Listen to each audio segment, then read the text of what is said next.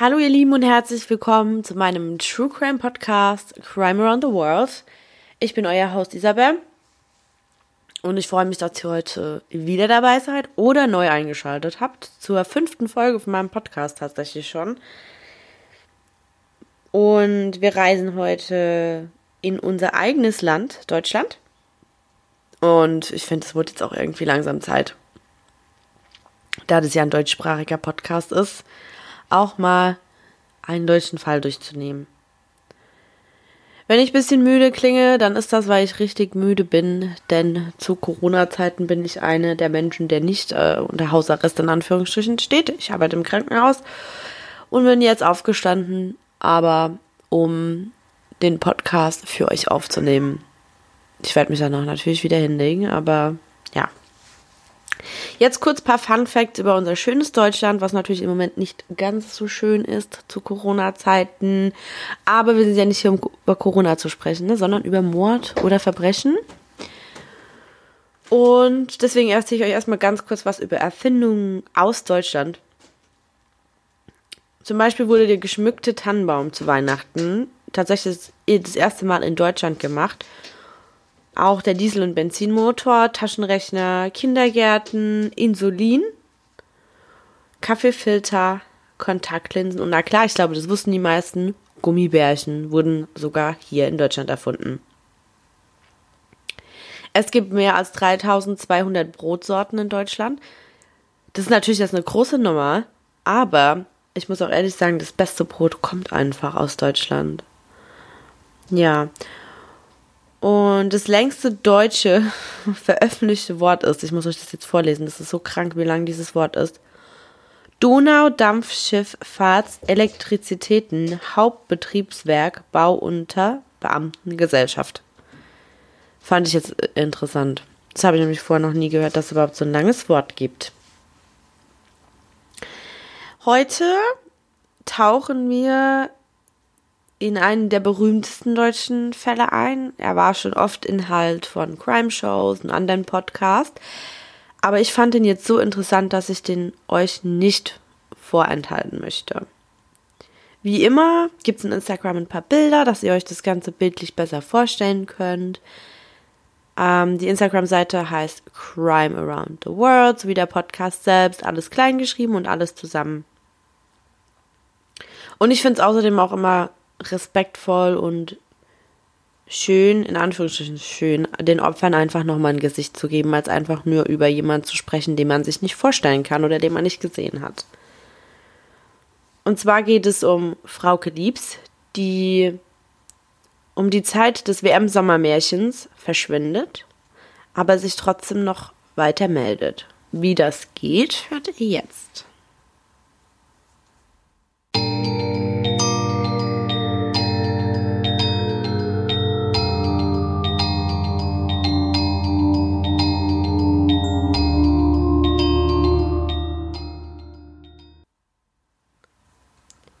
Ein unvergesslicher Sommer. Die Weltmeisterschaft im eigenen Land. Die WM, auf die wir so lange hingefiebert hatten. Die in unserer Heimat Deutschland. Es ist der 20.06.2006 in Paderborn. Public Viewing. Gemeinschaftsgefühl. Ein warmer Sommer voller Gefühle und guter Laune. Aufregung. Ein richtiger Fußballsommer. Auch die 21-jährige Frauke schaut sich an diesem lauen Abend das Spiel England gegen Schweden mit ihrer besten Freundin Isabella an. Mit ihr ist sie an diesem Abend in einen Pub gegangen, um dort auch etwas von der Stimmung zu genießen und das Spektakel mitzuerleben. Die beiden Freundinnen hatten sich zuvor per SMS verabredet, denn Frauke war noch mit ihrer Mutter und ihrem Mitbewohner, Mitbewohner Christos, der auch ihr Ex war, zum Essen gewesen. Im Pub ist Frauke jedoch mehr mit ihrem Handy beschäftigt als sich das WM-Spiel anzusehen. Sie schreibt SMS mit Nils, den sie selbst durch Isabella vor kurzem kennengelernt hatte. Nach einer Weile ist ihr Akku dann leer und ihr Handy schaltet sich aus. Sie leiht sich Isabellas Akku, denn sie besitzt das gleiche Mobiltelefon. Ja, Leute, viele kennen das nicht mehr. Heute kann man sich das nicht mehr so vorstellen, aber damals hatte man noch so diese Nokia-Handys und da konnte man eben den Akku dann austauschen. Frauke ist sehr erschöpft. Es war ein langer Tag und sie ist schon seit einer Weile am Gähnen. Also geht sie gegen elf, nachdem sie den Akku zurückgegeben hatte, und macht sich auf den Nachhauseweg. Es sind circa 1,5 Kilometer zu ihrer Wohnung, in der Chris, wie sie ihn nannte, auf sie wartete, denn er hatte sich ihren Schlüssel geliehen und nun musste sie klingeln. Frauke hat einen Fußweg von circa 20 bis 30 Minuten, doch keiner sieht sie an diesem Abend auf ihrem Heimweg. Es ist 0.49 Uhr. Chris erhält eine SMS von Frauke, in der steht, komme später. Das Spiel war lustig. Nicht gegen England. Hab dich ganz doll lieb, bis später. Ich erkläre euch kurz, was es mit der Nachricht auf sich hat. Nicht gegen England schrieb sie, weil sie zuvor beim Essen mit Chris sagte, dass sie nicht wolle, dass England gegen Deutschland spielen müsste. Oder andersrum, also Deutschland gegen England spielen müsste. Chris denkt sich nicht viel dabei, wundert sich zwar schon ein bisschen kurz und denkt, das ist doch schon recht spät, aber er blieb wach und wollte warten, um ihr dann einfach die Tür aufmachen zu können.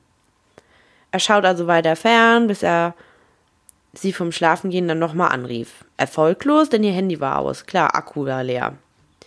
Er ging dann zu Bett, ließ aber vorsichtshalber dann seine Tür offen, um Frauke nachher klingeln hören zu können und ihr die Tür aufzumachen, wenn sie nach Hause kam. Er schlief ein, aber es klingelte nicht. Und Frauke kam in dieser Nacht nicht nach Hause.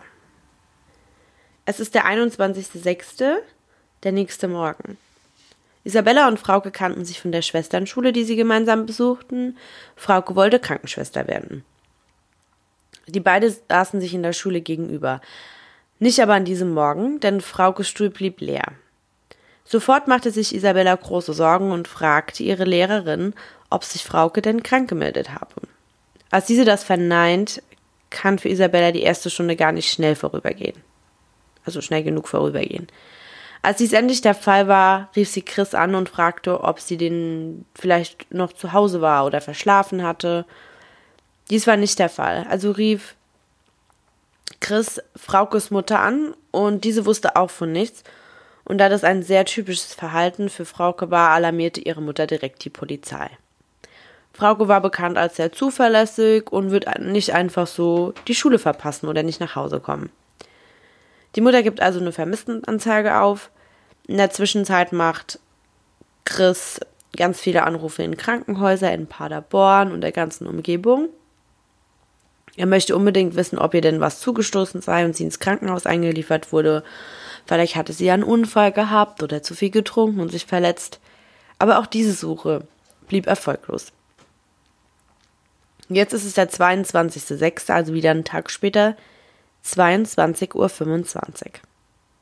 Alle sind besorgt, denn man hat noch immer nichts von Frauke gehört. Bis zu dem eben genannten Zeitpunkt, denn nun klingelt Chris Handy und Fraukes Name steht auf dem Display. Alles, was ich euch jetzt, die ganzen Anrufe, die folgen, ist immer ein Gespräch. Das heißt, ich lese euch einfach den Namen vor und dann das Gesprochene. Frauke. Hallo Christos. Ich wollte sagen, dass es mir gut geht und dass ich bald nach Hause komme. Chris. Hi, wo bist du? Wann kommst du nach Hause? Frauke. Sage Mama und Papa und den anderen Bescheid. Chris möchte noch mehr Fragen stellen, doch dann hat sie schon aufgelegt. Chris ist nun sehr beunruhigt, denn eigentlich sagt Frauke nie seinen ganzen Namen Christos. Nur wenn sie sauer auf ihn war. Oder wenn sie wollte, dass er ihr ganz genau zuhörte. Viele Fragen kamen auf. Wer hat ihren Akku aufgeladen? Wie konnte sie das machen? Er war doch leer und ihr Handy aus. Außerdem kamen die paar Sätze sehr monoton rüber. Sie sprach langsamer als sonst und, und es hörte sich an, als hätte sie das irgendwo abgelesen. Sie klang müde und sehr erschöpft, sagt Chris später. Er war zwar so froh, dass er ein Lebenszeichen von ihr hatte, ähm, dass er aber völlig vergaß, auf Hintergrundgeräusche zu achten. Für ihn war es einfach ein Lebenszeichen und er war darüber halt glücklich, weil man könnte ja von Schlimmerem ausgehen, in Anführungsstrichen, ne? Die Polizei ging aber nicht von der Geiselnahme aus, denn sie habe sich gemeldet und gesagt, es ging ihr gut.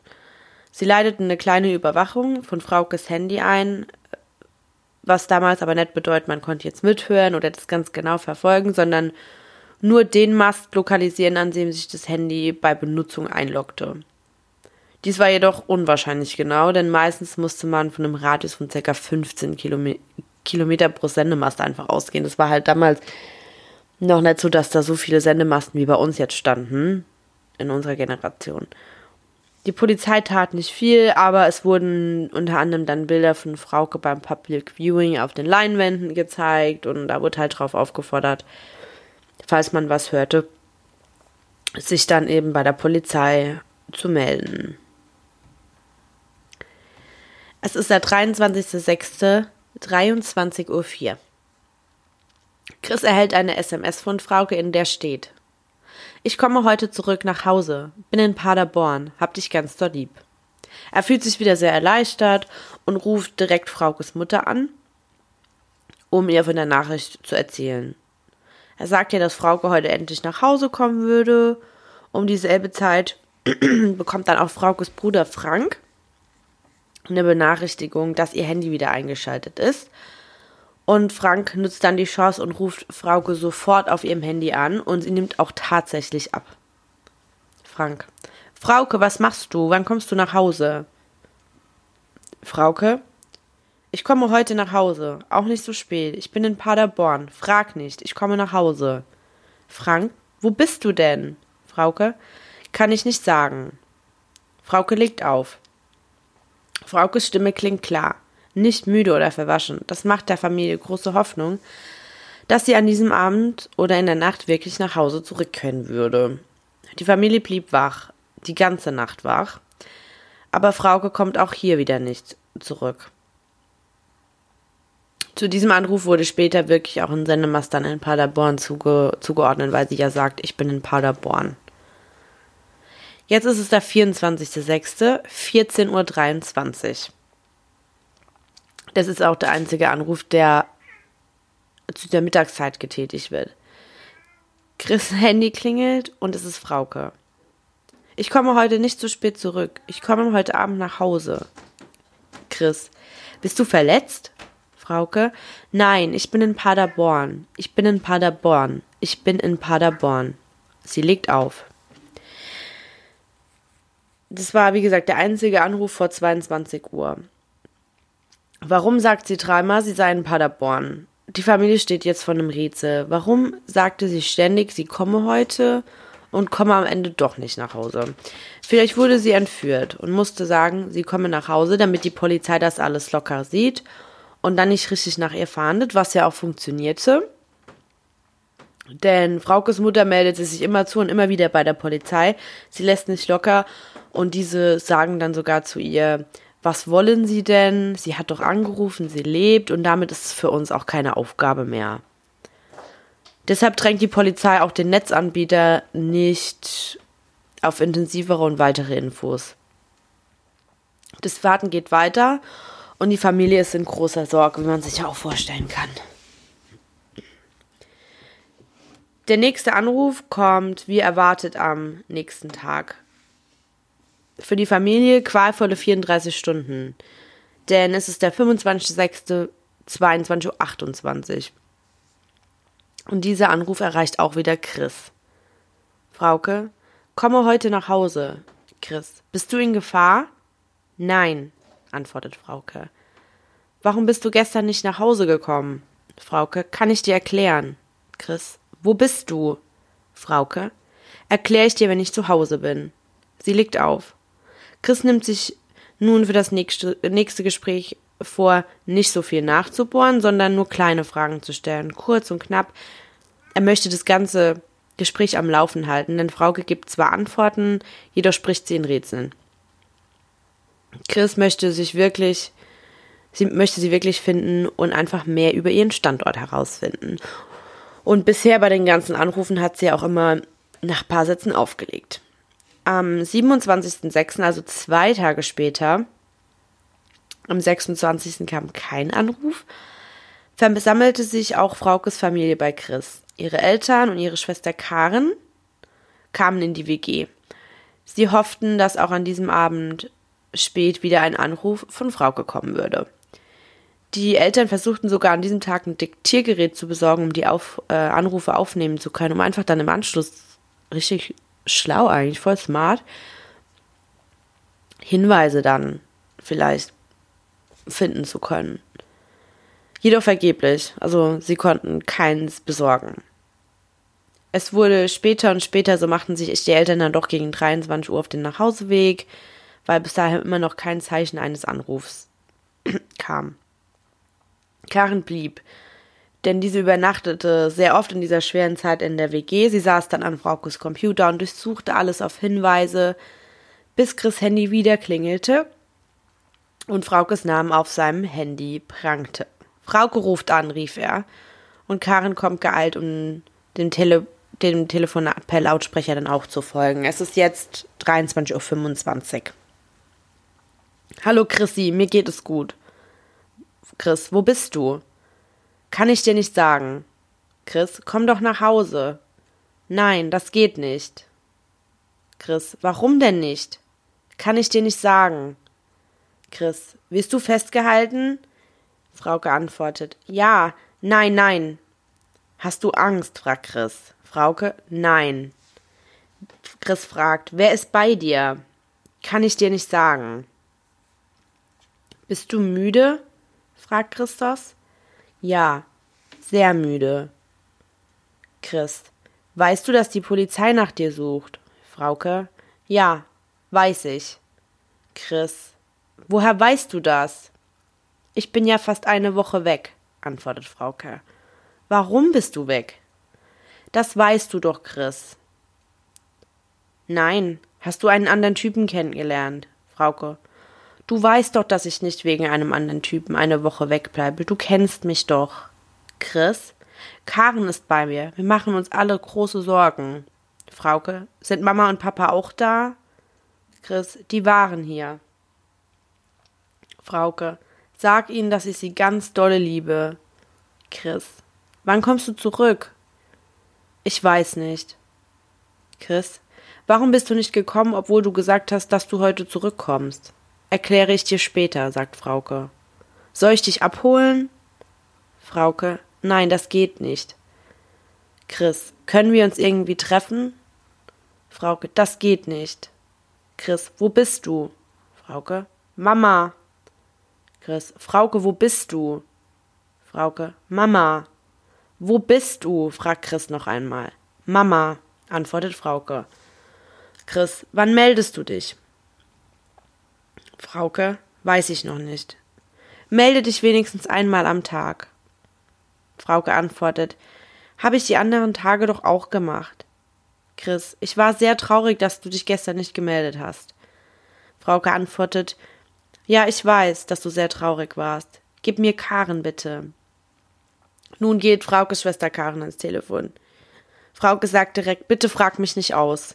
Karen, hast du Angst, nach Hause zu kommen? Nein, antwortet Frauke. Karen sagt, wir räumen auch die Wohnung und keiner fragt dich, was passiert ist. Komm doch wieder. Frauke, das geht nicht, ich lebe noch. Karen fragt, bist du mit einer oder mehreren Personen zusammen? Frauke sagt, bitte frag mich nicht, ich würde gerne bei euch sein, ich würde gerne nach Hause. Chris kommt wieder ans Handy und sagt, melde dich wenigstens einmal am Tag. Frauke sagt, ja, mache ich, ciao, bis bald. Sie legt auf. So, das war jetzt ein total langes Ding mit dem Vorlesen. Ich hoffe, das war alles klar und deutlich.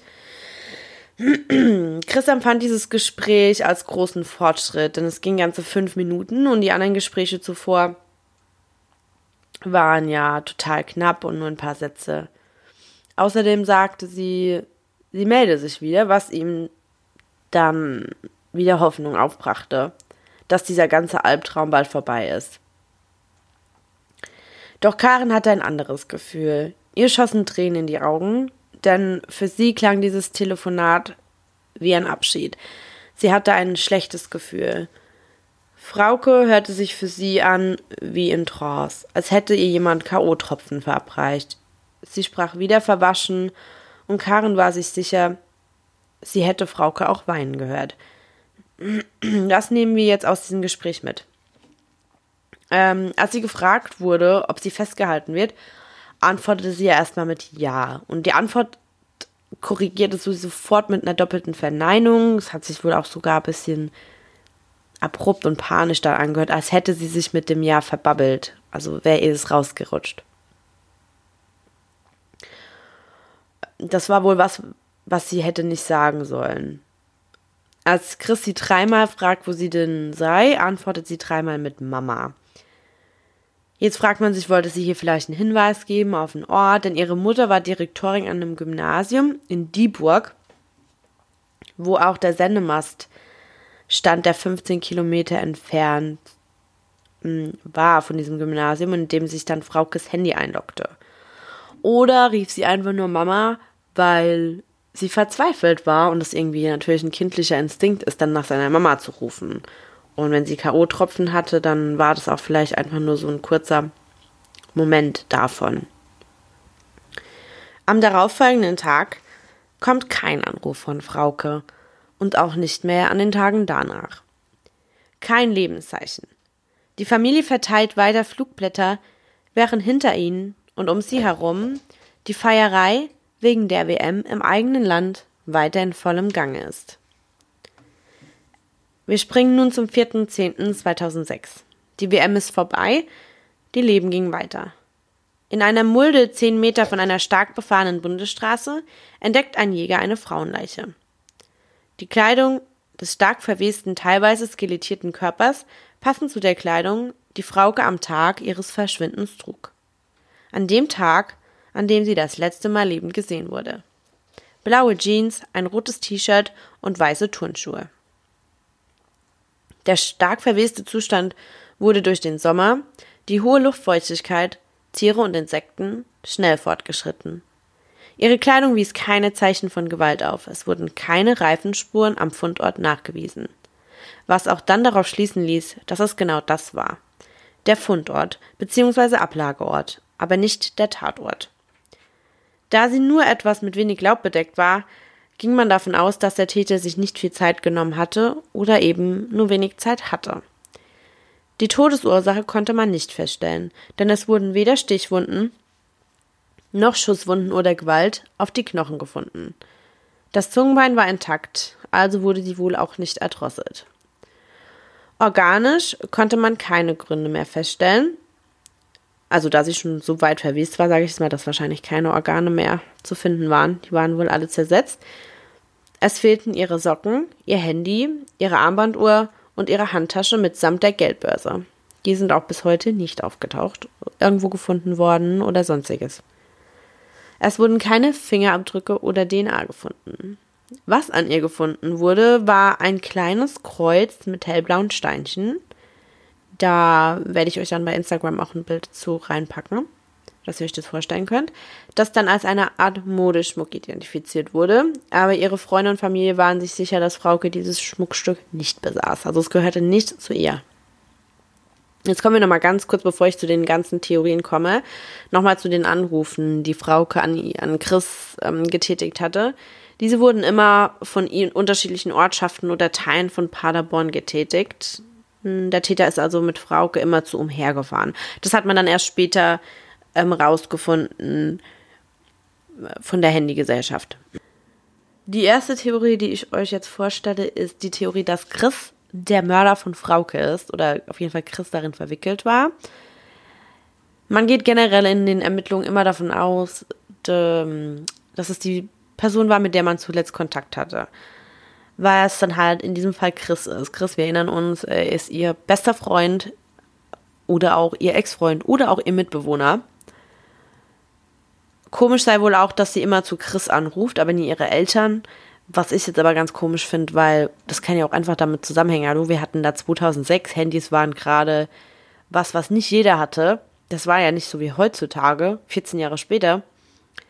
Und man hat dann auch gesagt, also Fraukes Eltern hatten entweder kein Handy, das habe ich nicht so ganz auf dem Schirm, oder sie hatten es jetzt nicht immer dabei. Auf jeden Fall wusste sie, dass Chris sein Handy immer bei sich hatte. Und es kann ja auch der Grund sein, dass sie dann eben Chris anrief.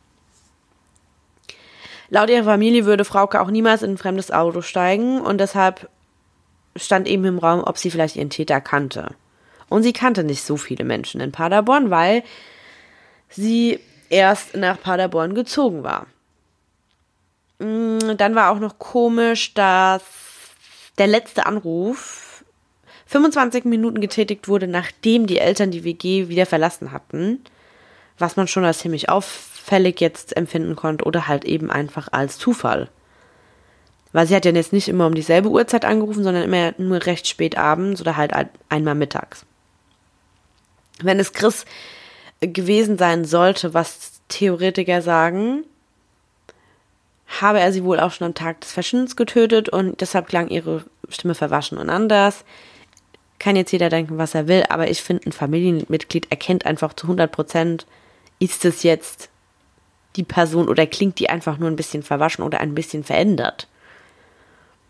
Mm, und dann hätte er es auch nicht alleine machen können. Er hätte da mindestens einen Helfer haben müssen. Ich meine, er war ja schließlich die Person, die ans Handy gegangen ist. Chris Alibi wurde mehrfach überprüft und er war dann zweifelsfrei als Verdächtiger freigesprochen. Sogar Fraukes Mutter sagt, sie habe Chris angerufen, weil sie ihm vertraute und er so, sie so gut kenne, wie ich auch schon gesagt habe. Theorie Nummer zwei. Nils. Frauke war, bevor sie zum Pub ging, mit Chris und ihrer Mutter eben essen in einem Restaurant. Hierbei sprach sie dann immer von diesem jungen Mann namens Nils. Dieser Nils, dieser junge Mann, war wohl am Boden zerstört, weil sein bester Freund ein paar Wochen zuvor Suizid begangen hatte. Und Frauke hatte ihn durch Isabella kennengelernt und die beiden hatten sich angefreundet. Frauke hörte ihm immer zu und war in dieser Zeit eben für ihn da, gab ihm Hinweise, Motivationsansprachen sozusagen, ja, ne? Und sie hat ihn auch wohl an dem Abend eingeladen, mit zum Fußballschauen in den Pub zu kommen. Er habe jedoch Spätdienst gehabt. Und es wäre ihm zeitlich nicht möglich gewesen, das Spiel mit ihnen anzugucken. Sie stellte wohl auch in einem Brief an Isabella klar, dass es für sie nicht mehr wie ein Kumpel gewesen sei. Er passte ins Täterprofil, und zwar kannte sie ihn sehr kurz und durch den Selbstmord seines besten Freundes galt er als traumatisiert und wohnte außerdem in dem Ort, von dem einer von Fraukes Anrufen stammte. Hier, immer wenn ich das sage mit den Sendemasten, ist es halt immer, wie gesagt, ungenau wegen diesem 15 Kilometer Radius. Also es kann dann auch 15 Kilometer von dem Ort, in dem er wohnte, gestammt haben. Er hatte allerdings ein Alibi und das auch zu 100% sicher war und bestätigt wurde. Dann gibt es noch die Theorie von englischen Soldaten in Sennelager, also das ist ein Ort, mm, von dem einer der Anrufe getätigt wurde, waren diese Soldaten stationiert und die waren auch ständiger Gast in genau dem Pub, in dem auch Frauke am Abend ihres Verschwindens anzutreffen war. Und da wurde dann sogar das SIB eingeschaltet. Das ist die englische Kripo für, für, für Militärangehörige und eben diese Soldaten. Diese überprüften auch alle Soldaten und kamen leider auch hier zu keinem Ergebnis. Die Polizei entschied sich sogar, Fraukes Beerdigung zu filmen, weil man ja sagt, dass Täter oft aus Neugier auf den Beerdigungen oder Gedenkstätten ihrer Opfer auftauchten um die Trauer mit anzusehen. Bei der späteren Auswertung dieser Videos fällt dann auf, dass die Polizei vergaß, den zweiten Eingang zu filmen. Und man fand dann hier auch keine Hinweise auf den Täter. Jetzt kommen wir zur ausgeprägtesten Theorie, die ich auch am meisten finden konnte. Und es ist die Theorie vom Horrorhaus von Höxter. Einige von euch haben bestimmt schon mal vom Horrorhaus aus Höxter oder in Höxter gehört. Mm, das ist ein ganz anderer Kriminalfall aus Deutschland. Ich will jetzt auch nicht, also da kann man eine eigene Podcast-Folge draus machen. Ich erkläre jetzt nur ganz kurz, um was es halt dabei ging. Ähm, der Kriminalfall Höxter ist ein deutscher Kriminalfall, bei dem ein Paar, das waren Wilfried und Angelika W., aus Höxter Bosseborn per Kontaktanzeige Frauen zu sich auf einen Bauernhof lockten und über längere Zeit dort schwer misshandelten, was in mindestens zwei Fällen zum Tod der Opfer führte. Der Fall wurde publik, als die Polizei im April 2006, nein, 2016 mit der Spurensicherung am Tatort begann. Nachdem eine 41-jährige Frau aus Niedersachsen an ihren schweren durch eben diese Misshandlung zugefügten Verletzungen verstorben war. Die genaue Zahl weiterer Opfer ist nicht bekannt. Man weiß auch nicht, wann das anfing mit Wilfried und Angelika und ihren Misshandlungen an Frauen. Aber das Ganze wird in Foren richtig intensiv diskutiert. Es gibt extra Foren tatsächlich, die den Fall Höxter mit dem Fall Frauke Liebs vergleichen. Und da habe ich mir auch meine Info Informationen hergeholt. Mm, was spricht für eine mögliche Täterschaft des Horrorpaares aus Höxter an Frauke Liebs? Erstmal die Verwendung von K.O.-Tropfen, um die Opfer willenlos und gefügig zu machen. Und eines dieser Mittel hatte wohl die Nebenwirkung der verwaschenen Sprache, was wir ja bei Frauke bei mehreren Anrufen auch so hatten. Das berichtete auch ein Opfer von Wilfried. Dieses wurde 2008 äh, gequält und hatte sie gedroht umzubringen. Also sie erzählte von den K.O.-Tropfen und ich meine 2008. Wie gesagt, der Wilfried ist aufgeflogen 2016, aber das Opfer wurde 2008 gequält. Also man weiß nicht, wann er angefangen hat. Und 2006 und 2008 ist jetzt auch nicht so weit voneinander entfernt. Wilfried galt wohl auch als sehr nachtaktiv, was zu den Anrufszeiten von Frauke passte. Und man sagt ja auch erst dann halt, er so durch die Gegend gecruised, ja und was dann auch die Anrufzeiten von Frauke und die verschiedenen Orte belegte. Also genau, Willi war dafür bekannt, nachts rumzufahren und das würde ja zu dem ganzen, den ganzen Anrufen von Frauke passen.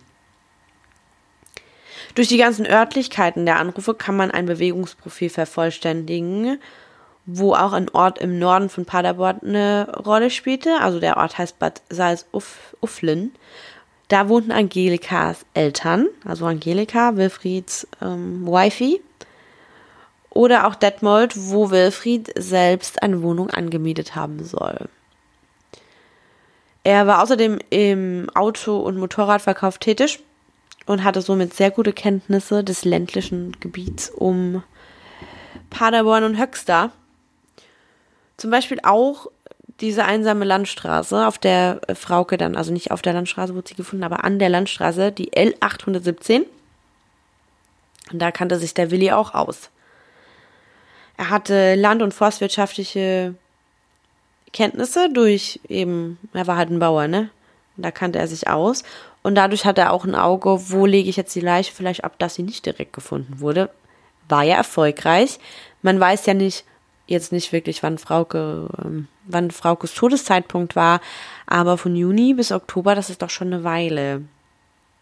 Genau. Außerdem, und das finde ich jetzt richtig krass, wurde eine Einbuchung seines Handys am Leichenfundort im Jahr 2006 durch die Polizei bestätigt. Man weiß allerdings nicht genau, wann 2006. Wie gesagt, das habe ich ja schon mal erwähnt, die Technik war da halt jetzt auch nicht, noch nicht so weit wie bei uns jetzt. Die meisten Opfer von Wilfried hatten allerdings ein anderes Persönlichkeitsprofil. Also die waren alle älter. Aber es gibt zum Beispiel auch eine Zeugenaussage, wonach er irgendwann in 2006 mit einem jungen Mädchen bei einem Imbiss vorbeigekommen sein soll. Ähm, also ich will jetzt nicht sagen, das war Frauke oder so, das konnten die jetzt wahrscheinlich auch nicht beschreiben, was das Mädchen anhatte oder so. Aber es zeigt, dass er auch Kontakte zu jungen Frauen hatte. Mm, auch an einem Kiosk gab dann später eine Zeugin, die jung war, an, dass er sie angesprochen hatte.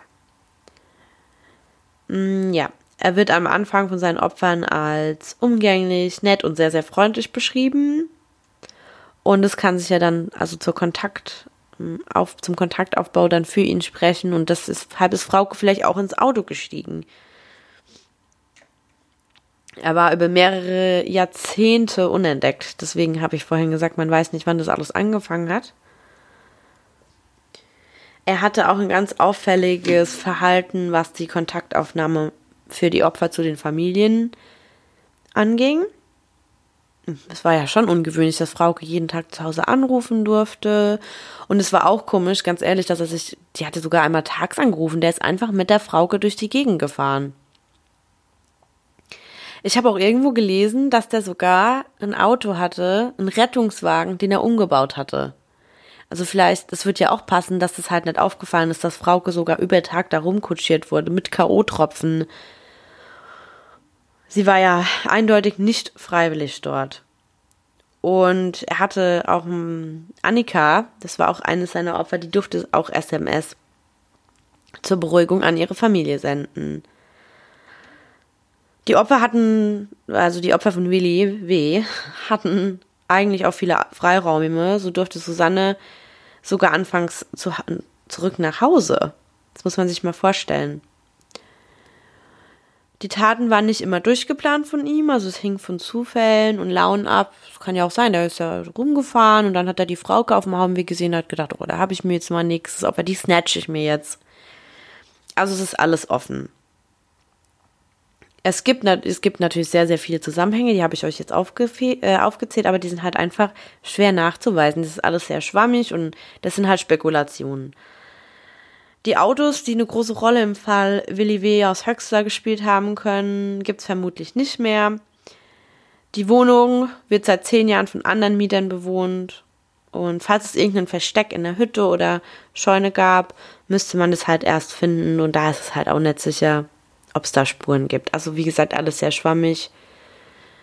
Und selbst wenn, wären das wahrscheinlich schwache Indizien und keine überführenden Beweise. Es gibt noch einige andere Theorien zu dem Fall, die ich aber jetzt nicht so plausibel fand. Leider ist der Fall Frau Geliebs bis heute ungeklärt, was mich sehr traurig macht. Ich bin ja nicht so der größte Fan von ungeklärten Fällen, aber ich bin ein Fan von spannenden Fällen und ich finde, der war jetzt mal anders mit den Telefonanrufen, sowas hatten wir jetzt auch noch nicht. Mm, lasst mich wissen, was ihr denkt. Und wie schon in den Folgen vorher gesagt, nehme ich sehr gerne und dankend Kritik an. Lasst es mich wissen per Direct Message auf Instagram ich bin wirklich ein kritikfähiger Mensch und ich will mich für euch verbessern. Ich will weitermachen mit dem Podcast. Also, auch wenn ihr Fallvorschläge habt, ein Fall, der euch interessiert, schreibt mir. Habt ihr auf irgendein Land besonders Lust? Dann recherchiere ich mir die Finger wund, einen Fall aus diesem Land zu finden. Ihr müsst es mich nur wissen lassen. Oder ähm, ich freue mich natürlich wie immer über Apple Podcast. Könnt ihr mir gerne fünf Sterne da lassen. Und ja, das war's. Wir hören uns dann nächste Woche wieder. Ich weiß jetzt auch gar nicht mehr, was ich noch sagen wollte. Ich bin richtig müde. Ich gehe jetzt zurück ins Bett. Schaltet weiter ein. Lasst mich nicht hängen. Verbesserungsvorschläge bei Instagram, wie gesagt. Und ich freue mich über jeden, der bei meinem Instagram vorbeischaut. Crime Around the World, alles klein geschrieben, alles zusammen. Und wir hören uns.